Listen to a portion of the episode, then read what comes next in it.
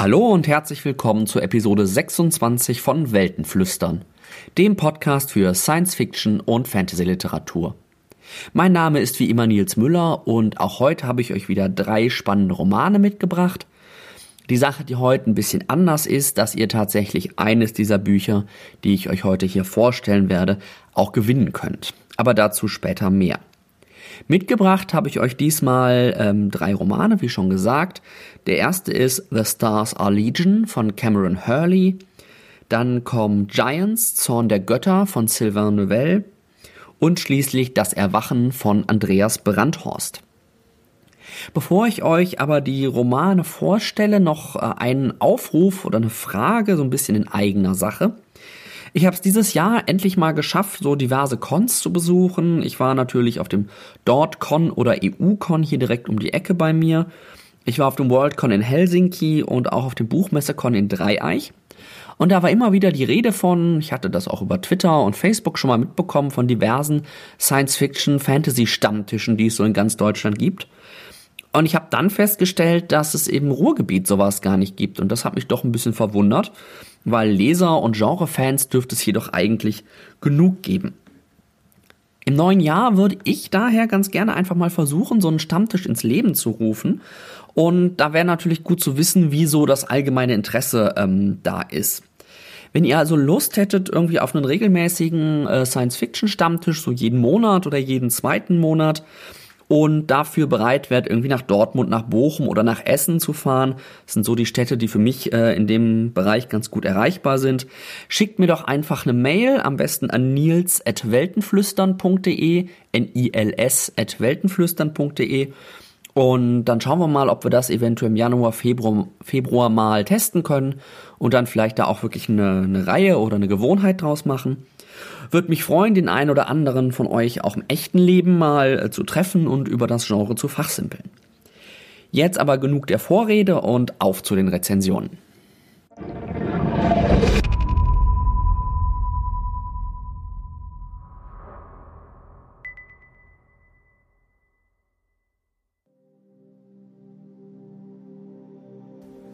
There is nothing I fear more than someone without memory. A person without memory is free to do anything she likes.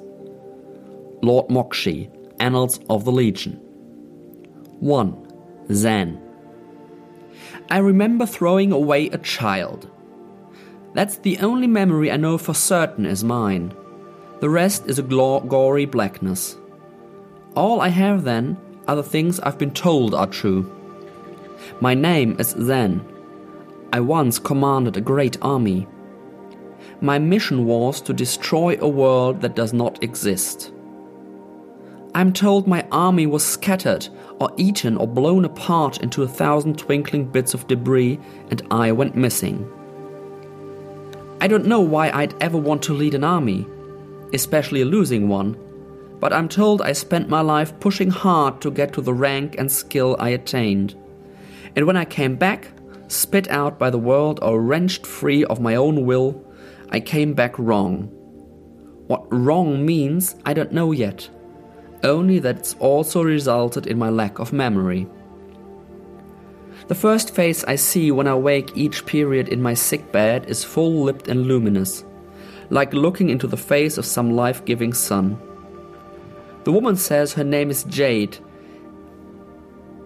and it is she who has told me all I know to be true. When I ask, now, why there is a dead body on the floor behind her, she only smiles and says, There are many bodies on the world, and I realize the words for world and ship are nearly identical. I don't know which she used. I drift.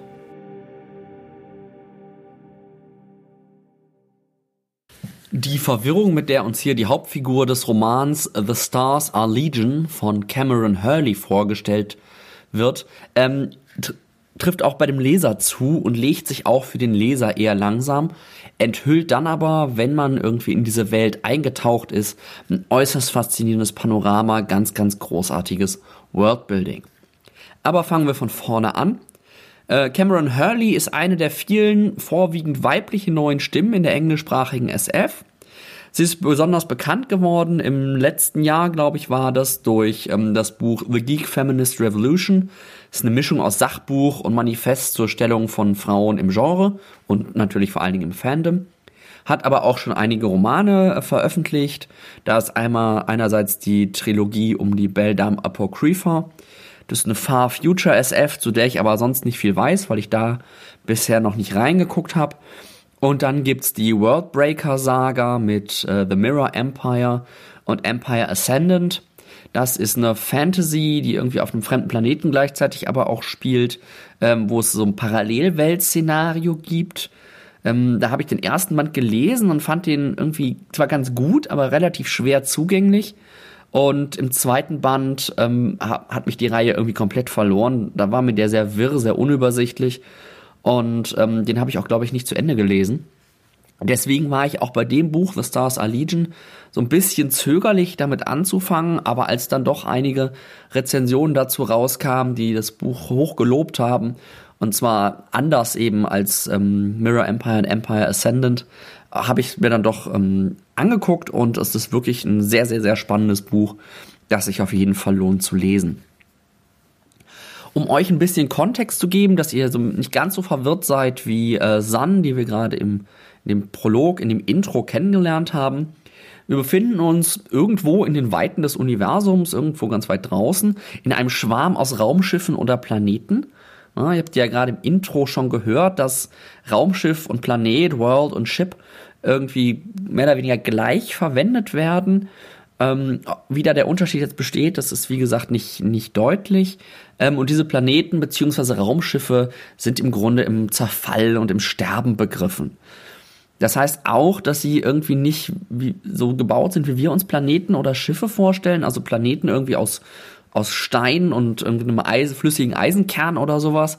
Ähm, und auch nicht aus Stahl und Metall, sondern die scheinen ähm, komplett organisch zu sein. Also irgendwie wie Lebewesen zu wachsen und zu heilen und zu verletzen.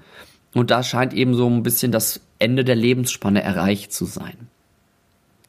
Eine weitere Besonderheit dieser Welt ist, dass zumindest in diesem Roman als handelnde Figuren nur Frauen auftauchen und diese Frauen auch nicht ganz ähm, so sind, wie wir uns jetzt Frauen vorstellen würden oder wie wir sie kennen, sondern die werden auf irgendeine Art, ich weiß tatsächlich gerade nicht mehr genau wie, ähm, regelmäßig schwanger, gebären dabei aber im Normalfall keine Kinder, sondern tatsächlich eher Ersatzteile für die Welten oder für die Schiffe. Ja, es sind ab und an auch mal Kinder, das ist nur bei bestimmten Frauen, bei besonderen Frauen, die eben Kinder gebären können. Und es gibt dann noch äh, Frauen, die sogar Welten gebären können, also nicht nur irgendwie Ersatzteile oder solche Sachen. Ihr seht schon, das ist ziemlich abgefahren. So was das Worldbuilding angeht, wird auch nicht alles ganz erklärt, sondern vieles bleibt da so im ungefähren, nebulösen. In diesem Schwarm aus Raumschiffen oder Planeten gibt es einen Konflikt zwischen zwei ähm, großen Familien, die irgendwie da um eine Vorherrschaft ringen. Und es gibt eine Welt, eine ganz besondere Welt, die Welt Mokshi, der auch gerade diesem Zitat irgendwie was, äh, was reinspielt die ganz besonders strategisch wichtig ist für die beiden Familien, weil diese Welt es irgendwie geschafft hat, aus dem Schwarm auszuscheren. Die nimmt eine andere Route, einen anderen Weg als die restlichen Welten im Schwarm. Und ähm, das macht sie natürlich zu was ganz Besonderem und eben der Versuch, dass das, was wir mit Zan auch gerade gehört haben, ist der Versuch, eben diese Welt Mokshi einzunehmen. Wir haben zwei Hauptfiguren in dem Roman, die wir beide gerade schon kurz kennengelernt. Zen ein bisschen ausführlicher und Jade wurde zumindest mal kurz erwähnt. Und aus deren Perspektiven, Blickwinkel wird die Geschichte im Wechsel erzählt. Das heißt, man springt immer zwischen den beiden hin und her. Und beide sind ähm, auf der einen Seite in der Geschichte, irgendwie haben die eine sehr, sehr enge Beziehung. Vielleicht sind sie sogar nach welcher Definition auch immer ein Paar. Ähm, aber beide sind vor allen Dingen jetzt für den Leser interessant, extrem unzuverlässige Erzähler. Also die verfolgen auch mit dem Erzählen der Geschichte irgendwie eine, eine Agenda, beziehungsweise bei Zan wissen gar nicht so genau, was eigentlich um sie herum passiert. Also Zan ist da eigentlich in einer ganz ähnlichen Position wie der Leser, der sie sich die Welt nach ihrem Gedächtnisverlust immer wieder neu erschließen muss. Ihr habt schon mitgekriegt, dass Zan ohne Erinnerung erwacht, immer wieder und angewiesen ist auf das, was ähm, Jade ihr erzählt. Und das ist eben die Story, dass Zen die einzige sei, die in der Lage ist, die Welt Mokshi nicht nur zu betreten, sondern eventuell auch zu erobern. Ja, und die mehreren Versuche haben wir gerade auch schon von gehört, die sind aber irgendwie immer wieder gescheitert. Und ähm, bei ihrer Rückkehr ähm, hat Zen eben alle ihre Erinnerungen verloren. Doch die Familie schickt sie immer wieder dahin, ähm, diesen Planet eben zu erobern. Die andere Hauptfigur Jade ist die Tochter ähm, des Herrschers dieser Familie, die in eine andere Familie verheiratet werden soll und auch will, eben aus politischen Gründen, um ein Bündnis zu schließen, das eben bei diesem Kampf um die Vorherrschaft in dem Schwarm vorteilhaft ist. Sie macht da zwar mit, auch irgendwie, sie geht, äh, sie geht freiwillig zu dieser anderen Familie, dieser, diese andere Welt, hat aber eine komplett eigene Agenda, die nichts mit dem eigentlichen Plan dieses Bündnisses zu tun hat jetzt läuft in irgendeiner dieser ganzen Iterationen irgendwann nachdem Zen mal wieder von der ähm, von dem Planeten Mokshi zurückgekommen ist, nicht alles ganz nach Plan und Zen verschlägt es auf etwas absurdem Weg unter die Oberfläche ihres Planeten und sie muss sich so so Ebene um Ebene wieder nach oben arbeiten. Also der Planet ist so ein bisschen aufgebaut wie eine Zwiebel, dass man irgendwie allerdings eine, eine hohle Zwiebel, dass die quasi irgendwie ganz nach unten rutscht in die Mitte oder ganz weit in den Planeten rein und dann so über verschiedene Ebenen, man kann sich das wirklich ein bisschen wie Etagen vorstellen, sich wieder nach oben arbeiten muss und sie lernt auf dem Weg äh, eben unglaublich viel über ihre Welt und über ihr Schiff, aber natürlich auch über sich selbst. Die Erzählung ähm, ist am Anfang tatsächlich eher langsam, entwickelt dann aber nach und nach, gerade als wenn Zen dann ähm, unter in dem Planeten drin ist, deutlich mehr als mehr an Dynamik. Es ist von der Atmosphäre sehr dunkel, sehr gritty, aber gleichzeitig sehr lebendig.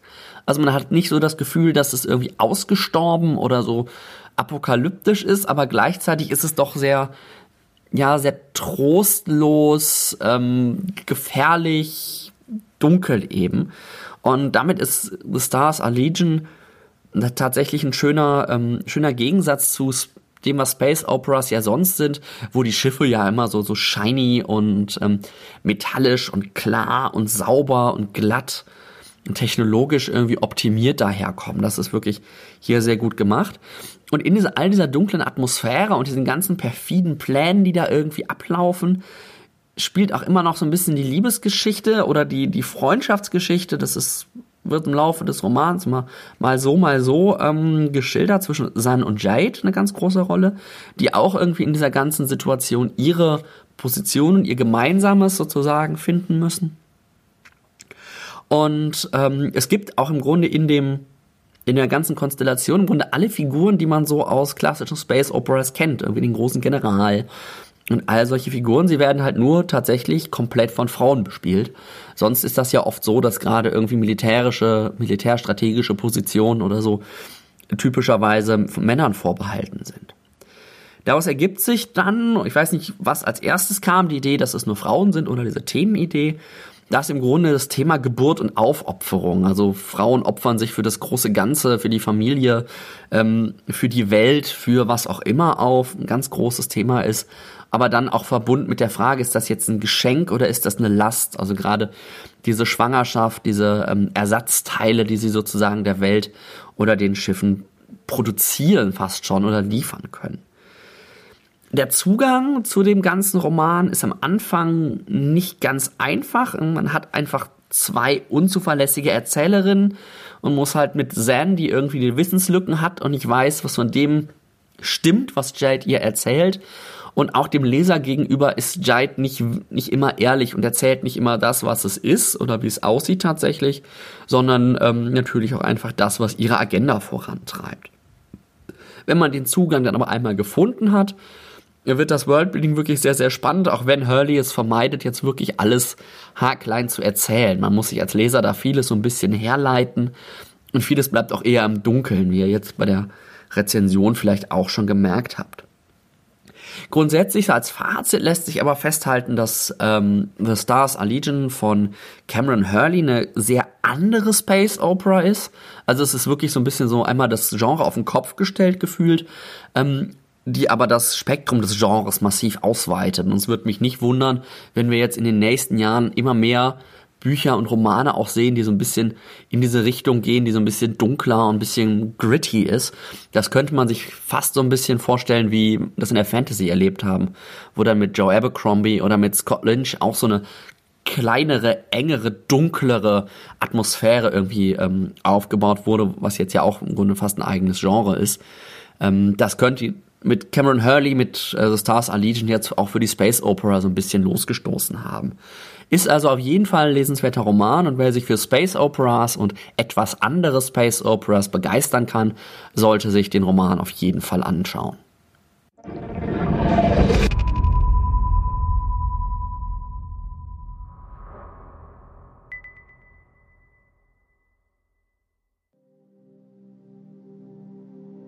File 1398 Reportage von Jacob Lawson, BBC London. Ort Regent's Park, London, England. Heute Morgen tauchte mitten im Regent's Park eine 20 Stockwerke hohe Metallstatue auf. Tierpfleger des London Zoo entdeckten sie gegen 4 Uhr morgens. Sie steht auf einem der Fußballfelder im nördlichen Teil des Parks und ähnelt in Größe und Form dem Roboter der UN, den wir unter dem Namen Themis kennen. Der neue Riese ist jedoch ein Mann oder besser gesagt einem Mann nachempfunden. Er ist viel muskulöser als der schlanke weibliche Titan, der vor knapp einem Jahr nach London kam und möglicherweise größer. Auch die Farbe ist anders. Ein helleres Grau als bei dem UN-Roboter und im Gegensatz zur türkis geäderten Themis ist er von gelben Lichtstreifen durchzogen. Erste Zeugen berichten, der Roboter sei aus dem Nichts mitten im Park erschienen. Er war von einem Augenblick zum anderen einfach da, sagte einer der Tierpfleger.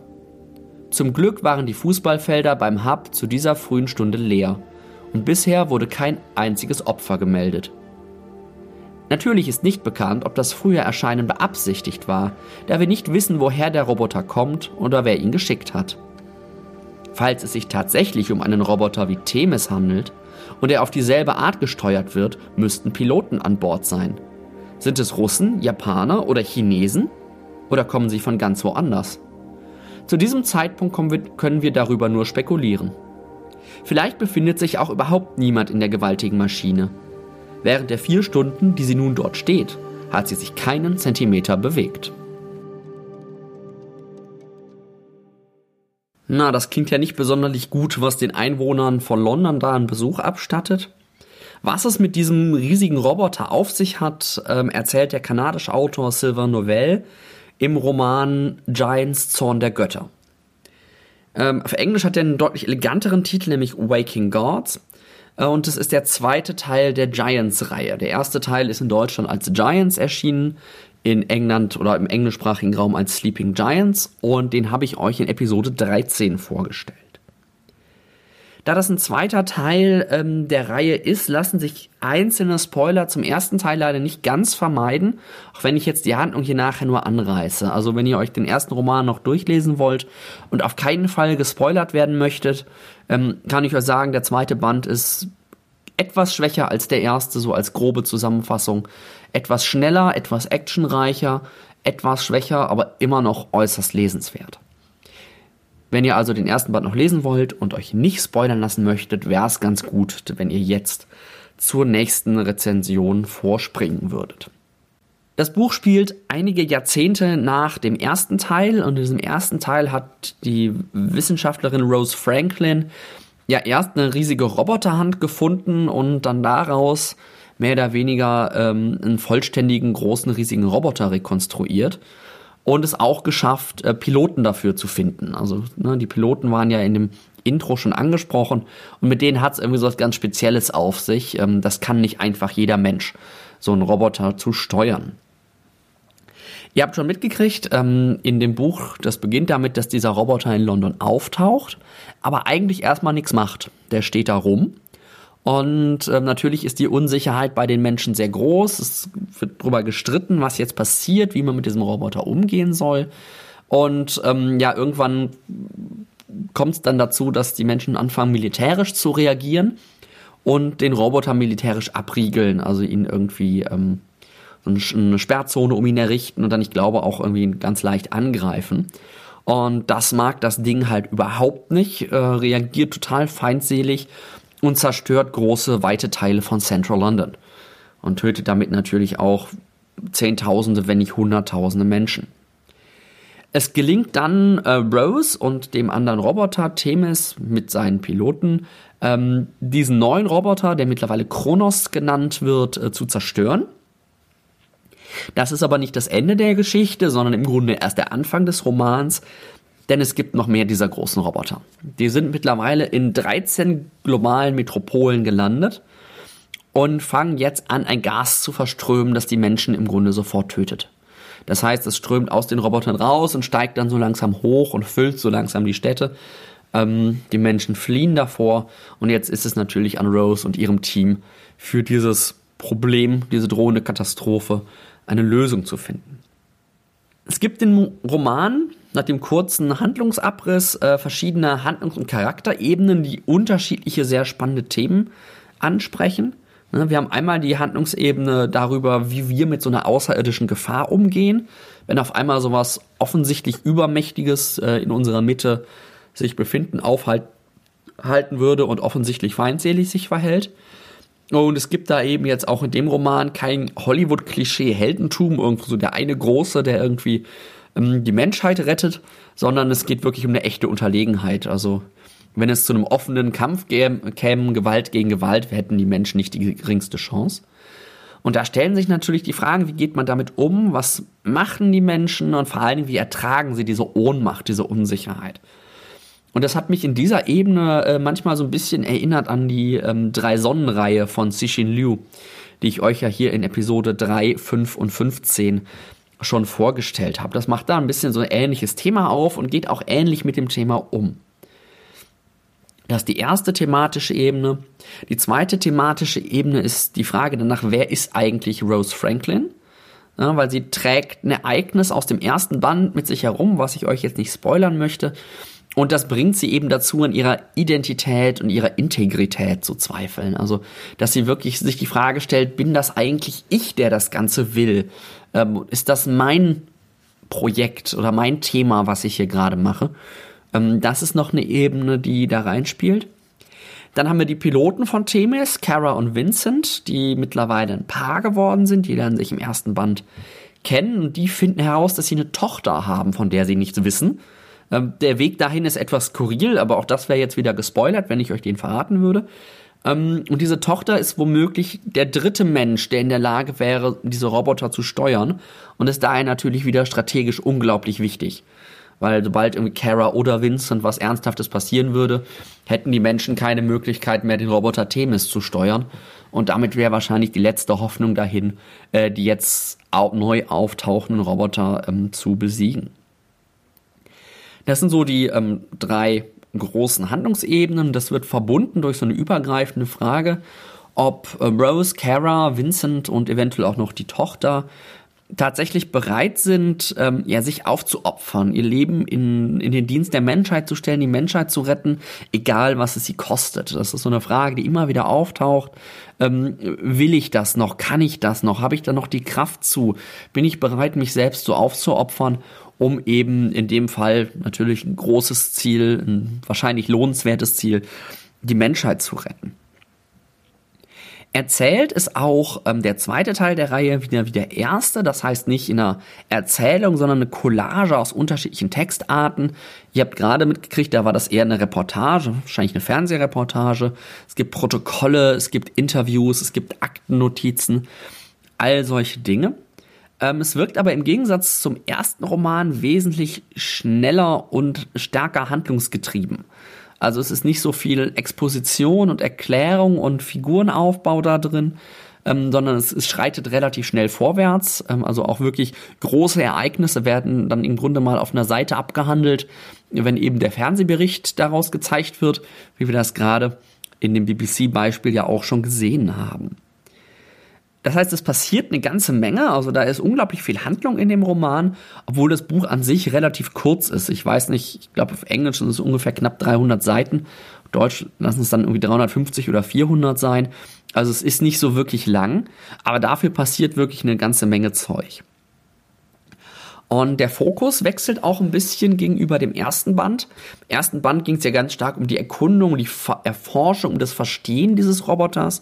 Jetzt im zweiten Band geht es viel stärker um das Politische und das Militärische. Also es liest sich auch viel mehr und viel stärker wie ein Polit-Thriller, ein Action-Thriller oder sowas in der Art. Die Atmosphäre ändert sich dadurch auch. Es ist nicht mehr so gespannt, neugierig, dass man so ein bisschen, ja, was kommt da jetzt, was passiert da jetzt, sondern ähm, es wird eher so angespannt ängstlich, ne? so wie so beklemmend, wie kommen wir da jetzt raus? Das ist ein deutlich pessimistischerer Unterton eigentlich, auch wenn jetzt die Handlung nicht, nicht rein pessimistisch irgendwie abläuft.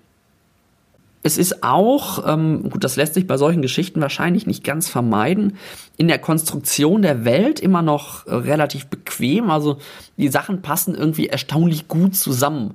Und da sind wenige, sind viele Zufälle, die irgendwie dazu führen, dass die Sachen genau so sind, wie man sie braucht, damit die Handlung funktioniert. Ähm, es ist aber auch so, dass einige vermeintliche Zufälle, die im ersten Band so ein bisschen äh, bei mir auch für Stirnrunzeln gesorgt haben, wieso passiert denn jetzt gerade genau das? Ähm, auch wirklich aufgelöst werden. Der Schreibstil ist ähm, vielfältig und abwechslungsreich. Ich habe das schon gesagt. Es gibt viele verschiedene Textsorten, die, ähm, die genutzt werden. Wirkt aber auch eben durch diese Perspektive ähm, ein bisschen distanziert. Also man ist jetzt nicht ganz nah an den Figuren dran und fiebert ganz, ganz stark mit ihnen mit, sondern man ist wirklich eher so ein etwas distanzierter Beobachter, der vielleicht sogar aus einer historischen Perspektive oder aus einer, aus einer außenstehenden Perspektive ähm, die Ereignisse mitbekommt. Was auch noch auffällt, ist, dass äh, Welt tatsächlich sehr viele Popkultur popkulturelle, ähm, wie heißt es, Referenzen einbaut, ähm, die sich mir wahrscheinlich auch gar nicht alle erschlossen haben.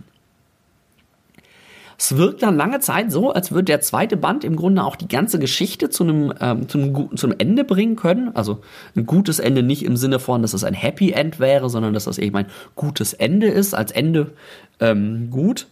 Um, dann macht aber eine große Überraschung quasi diese, diese gefühlte Geschlossenheit, dieses gefühlte Ende wieder zunichte und stößt den, das Tor zu einem dritten Band auf. Und da stellt sich natürlich schon die Frage, ob dieser dritte Band von Anfang an vorgesehen war oder ob Novell das Buch im Grunde schon fast zu Ende geschrieben hatte und dann vom Verlag die Anfrage kam, macht doch noch ein drittes und er dann diese Überraschung eben eingebaut hat. Das ist aber, macht das, das Lesevergnügen an dem Roman nicht wirklich, äh, nicht wirklich schlechter oder geringer. Der besagte dritte Band erscheint äh, nach aktueller Ankündigung April 2018 auf Englisch. Der Titel ist Only Human und ich werde mir den auch definitiv wieder relativ schnell nach dem Erscheinen zu Gemüte führen. Insgesamt finde ich Giants Zorn der Götter ein bisschen schwächer als den ersten Band, einfach weil ich diese neugierige, forschende, nach Wissen strebende Atmosphäre in dem ersten Band so ganz, ganz großartig fand. Ähm, das kann der kann ähm, Zorn der Götter jetzt nicht mehr aufbieten. Dafür ist er vielleicht ein bisschen spannender, ein bisschen treibender, ein bisschen getriebener. Ähm, macht, ist aber immer noch ein unglaublich guter Roman, der den, den an den ersten Band hervorragend anschließt und auch die Überleitung zu dem dritten Band macht. Also das ist auch eine Reihe, die ich euch auf jeden Fall ans Herz legen würde.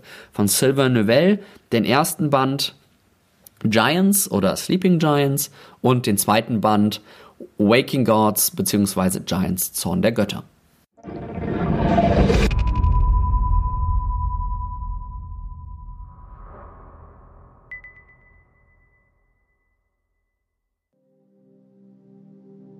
Hamburg minus 9. Messenger Gitti 3.1 verschlüsselt. Codierung Elliptic Curve. Sichere Verbindung besteht. Von Rosebud an AK47. Message Freut mich sehr, dass Sie erfolgreich gewesen sind. Wir treffen uns um 23 Uhr am Alten Hafen im Büro des Kontorhauses. Seien Sie pünktlich, ich warte nicht gern. Ranking 31. Messenger Gitti 3.1 verschlüsselt. Codierung Elliptic Curve. Sichere Verbindung besteht. Von AK47 an Rosebud. Message einverstanden. Ware gegen Geld, wie vereinbart. Ranking 314. Der Treffpunkt beim alten Hafen gefiel ihm nicht. Zu dunkel, zu abgelegen, ideal für eine Falle. Axel Krohn stellte den Motor des alten Ford ab, den er in einem mehrere Kilometer entfernten Parkhaus gegen seinen Tesla eingetauscht hatte und spähte in die Nacht. Zweifel stiegen in ihm auf. Weshalb ließ er sich auf so ein Treffen ein, noch dazu an einem solchen Ort? Geschäfte dieser Art ließen sich leicht und sicher über das Netz erledigen. Aber diesmal ging es um wirklich viel Geld, eine ganze Million, und der Kunde namens Rosebud hatte auf einer persönlichen Begegnung bestanden. Axel berührte das Display seines Handys, das ihn mit dem Darknet verband, und überprüfte den Messenger. Keine neuen Nachrichten von Rosebud. Dessen Ranking war sogar noch besser geworden, von 31 auf 30. Offenbar hatte er in der Zwischenzeit zwei oder drei andere Geschäfte getätigt und gute Bewertungen erhalten, was darauf hindeutete, dass er kein Endkunde war, sondern ein Zwischenhändler, der gelegentlich auf die Dienste von Spezialisten zurückgriff. Er schien tatsächlich vertrauenswürdig, jedenfalls vertrauenswürdig genug für eine persönliche Begegnung.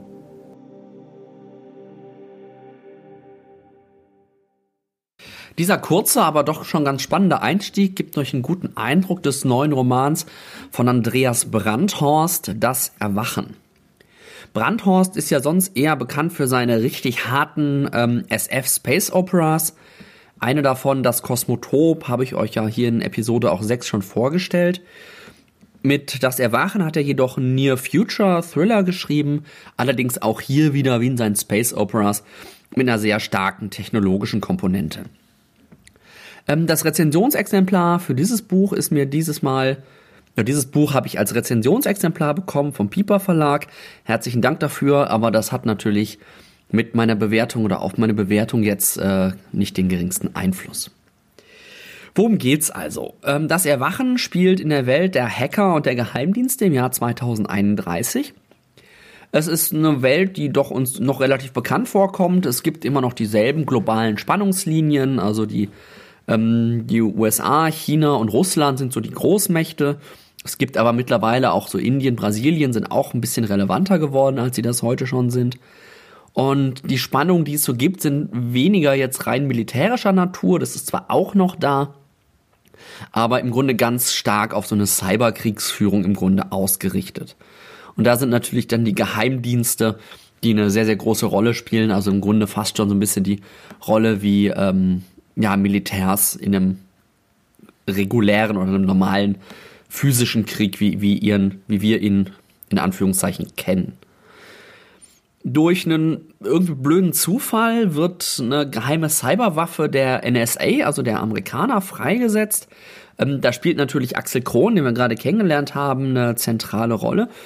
Und diese Cyberwaffe ähm, sch schafft es sich im Netz, im Internet, das natürlich noch viel verbreiteter und jetzt wirklich in allen Geräten integriert ist, schafft es sich da auszubreiten und Zugang zu allen verbundenen Prozessoren und Speichern sich zu erbeuten oder zu ergaunern. Und damit werden all diese Prozessoren und Speicher auf einmal auf eine Weise vernetzt, wie sie es vorher noch nicht waren. Sie waren zwar grundsätzlich irgendwie im selben Netz, aber jetzt sind sie auch aktiv miteinander verbunden in alle Richtungen. Und diese Vernetzung, diese äh, Vernetzung dieser unglaublichen Zahl an, an Prozessoren und Speichern schafft, da, schafft die Grundlage, dass was entstehen kann, ist eine Maschinenintelligenz oder sogar eine Superintelligenz. Ähm, was man so nennen könnte. Und diese Intelligenz übernimmt dann die Kontrolle über alle digital gesteuerten Dinge auf der Welt. was natürlich dazu führt, dass das mit der Zivilisation relativ schnell problematisch wird. Wie es sich für einen Thriller gehört, gibt es jetzt eine Gruppe von Leuten, die dieses Problem beheben müssen, aber eben auch können.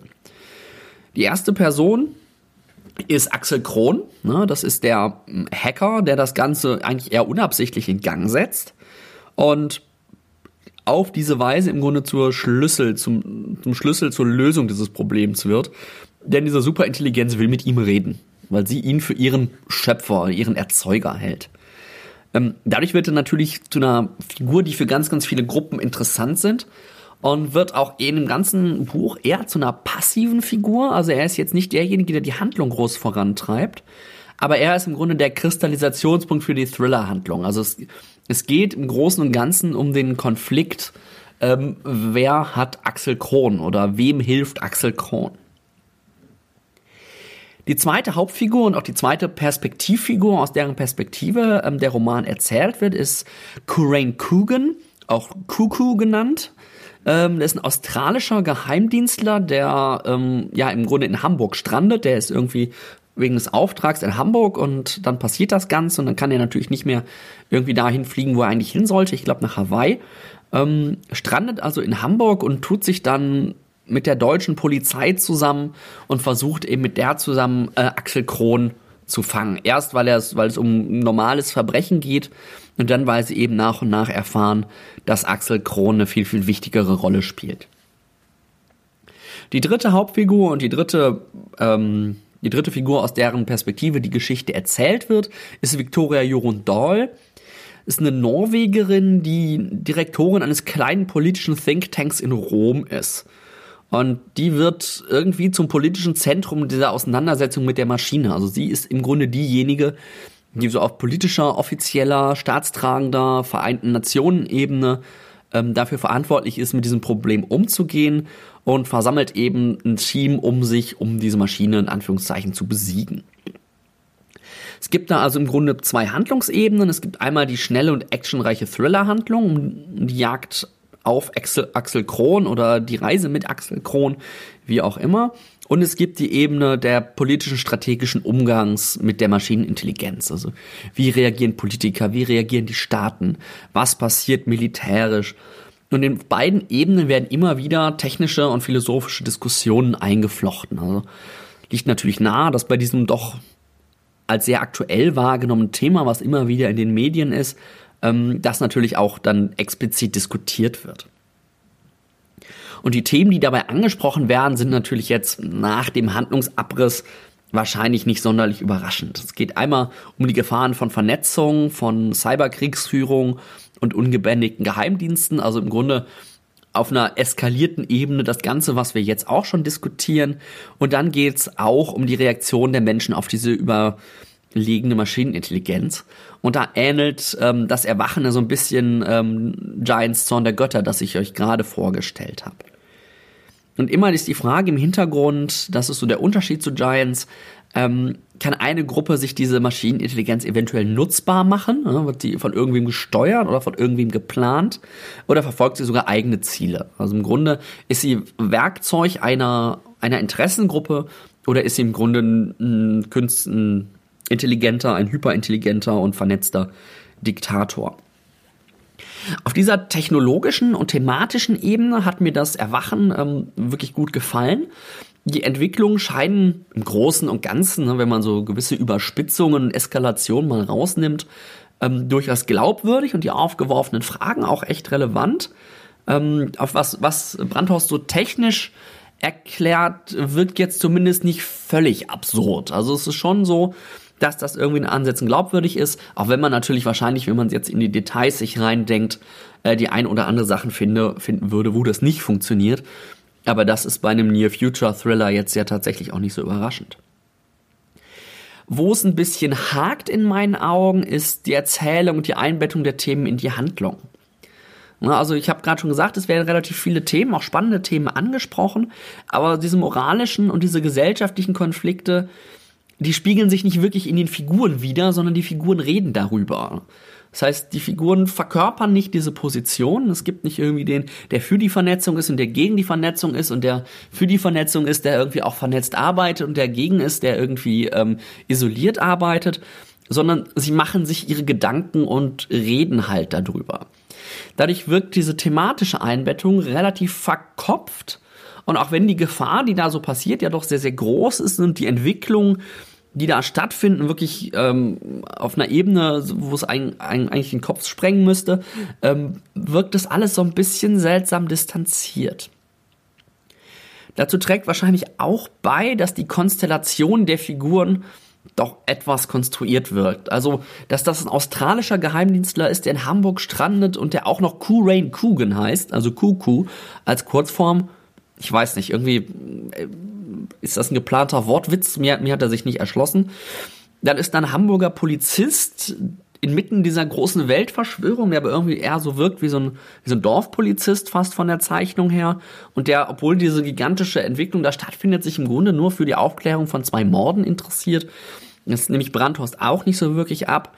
Und schließlich ähm, Jorun Dahl, die eben als Leiterin dieses kleinen Thinktanks, das irgendwie so ein, so ein Weglobposten mir zu sein schien, was glaube ich auch mal irgendwo genannt wird, dann genau zur UN-Sonderbeauftragten in genau diesem Fall wird, was ja doch irgendwie hochrelevant ist für die Menschheit, ist auch ein bisschen komisch. Ja, zumal sie dann genau die Leute um sich hat und kennt, ähm, die sie braucht, um mit dem Problem umzugehen, auch wenn sie es eigentlich erst wenige Tage vor dem Ausbruch des Ganzen ähm, überhaupt das erste Mal von diesem Thema gehört hat, also auch keine Ahnung von künstlicher Intelligenz oder sonst was hat, aber es sind eben genau die Leute um sie herum, und die kommen auch nicht von der UN, sondern das ist aus ihrem persönlichen Kollegen, Bekannten und was auch immer Kreis, ähm, die man gerade braucht, um dieses Problem zu lösen. Das wirkt doch irgendwie alles sehr hingebaut, dass irgendwie es genau so aufgeht, wie der Autor es haben wollte. Das finde ich bei so Personenkonstellationen immer ziemlich schwierig. Es ist aber, das will ich auch nicht äh, verhehlen, ähm, flott geschrieben und schnell zu lesen. Also der Roman insgesamt ist ein schnell zu lesender, den kann man wirklich gut wegfressen und auf der gesellschaftlichen Ebene durchaus glaubwürdiger Future Thriller, der viele spannende Themen anspricht, die auch aktuell sind, auch relevant sind und auch, die man auch so was Technik und sowas angeht, vielleicht sogar ein bisschen was lernen kann, ähm, der aber doch erzählerisch so ein bisschen schwächer ist. Und das ist so, das, die, den Eindruck, den ich ja auch von dem anderen Brandhorst Buch, was ich euch vorgestellt habe, das Kosmotop hatte, dass das technisch und von den Themen wirklich sehr, sehr solide ist, aber erzählerisch da doch irgendwie so ein bisschen den gefühlt den einfachen Weg geht und mich damit jetzt nicht so voll und ganz über erreicht. Grundsätzlich aber guter Thriller, schneller Thriller, macht Spaß zu lesen und hat viele spannende Themen. Jetzt kommen wir dann auch tatsächlich zu dem angekündigten Gewinnspiel. Ähm, der Verlag Piper hat mir nämlich neben dem E-Book, das ich irgendwie angefragt hatte, auch ein gedrucktes Exemplar des Buches als Rezensionsexemplar geschickt. Und damit kann ich nicht wirklich was anfangen, weil ich mein Bücherregal aktuell eher ausmiste, als dann noch mehr Sachen reinzustellen. Ähm, das heißt, ähm, ich kann das einfach einem von euch schicken. Ich würde das jetzt hier an dieser Stelle verlosen. Und wenn ihr das Buch pünktlich zu Weihnachten unter dem Baum liegen haben wollt, schickt mir einfach bis zum 10. Dezember eine E-Mail, in der ihr eben erwähnt, dass ihr das, dass ihr das Buch gerne hättet, in welcher Form auch immer, ob im Betreff oder im Text, ist mir relativ egal. Macht nur klar, dass ihr an dem Gewinnspiel teilnehmen wollt. Schickt diese E-Mail an nils.weltenflüstern.de, N-I-L-S weltenflüstern.de und ich verlose das Buch dann unter allen Einsendern, die mir eben bis zum 10. Dezember ähm, eine Mail geschickt haben aber bitte auch nur per E-Mail, nicht per Twitter oder per Goodreads oder so. Ähm, da verlose ich das Buch und verschicke das dann auch an euch, wird das allerdings nur in Deutschland machen.